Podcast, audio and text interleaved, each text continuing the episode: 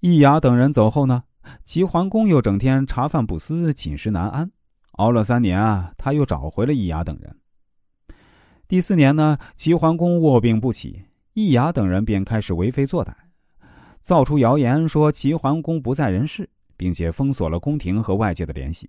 齐桓公被软禁了起来，同时啊，也吃不到东西。最后，齐桓公悲叹的说：“管仲一言，千金也。”齐桓公的表现，如果要从心理学的角度来看的话呢，实际啊就是受人际间相悦定律的影响。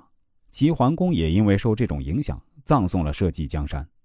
易牙、树雕、长之屋、公子启方是图谋不轨的小人，可在齐桓公面前，他们都表现得忠心耿耿，这是一种喜欢齐桓公的方式。齐桓公呢，也被这种忠心深深的感动了，内心自然会产生一种强烈的愉悦感。对这几个人呢，也就特别喜欢。人们的相互喜欢，主要体现在语言和态度上。对于好话，我们往往是难以拒绝的；对于逆耳之言，则非常抗拒。喜欢真诚和温和的态度，不喜欢虚情假意和横眉立目，这是人类天性中的一个致命弱点。了解了人际吸引的相悦规律，就可以用它来指导我们的交际。以便能更好的交往和沟通。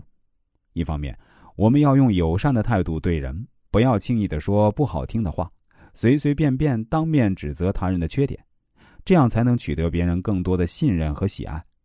另一方面，我们在交往中要保持相对的理性，不要一味受到相悦规律的驱动，只与我们说好话的人交往，甚至落到奉承的陷阱里。另外，不要只和自己喜欢的人交往，要知道。那些我们不喜欢的人中呢，或许也有良师益友。心灵感悟：我们对于相悦定律应该有一个比较全面的认识，不要整和自己喜欢的人交往。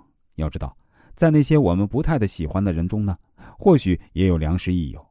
也有些人啊，我们在初相识时觉得话不投机，但随着交往的深入，我们也会发觉那些原本不喜欢的人呢，也有很多可爱的地方。我们接下来讲述沟通位差效应。没有平等，就没有真正的沟通。沟通位差效应是美国加利福尼亚州大学对企业内部沟通进行研究后得出的重要成果。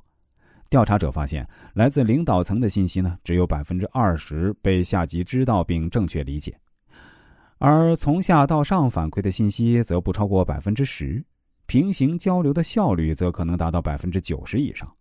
进一步的研究发现，平行交流的效率之所以如此之高，是因为平行交流是一种以平等为基础的交流。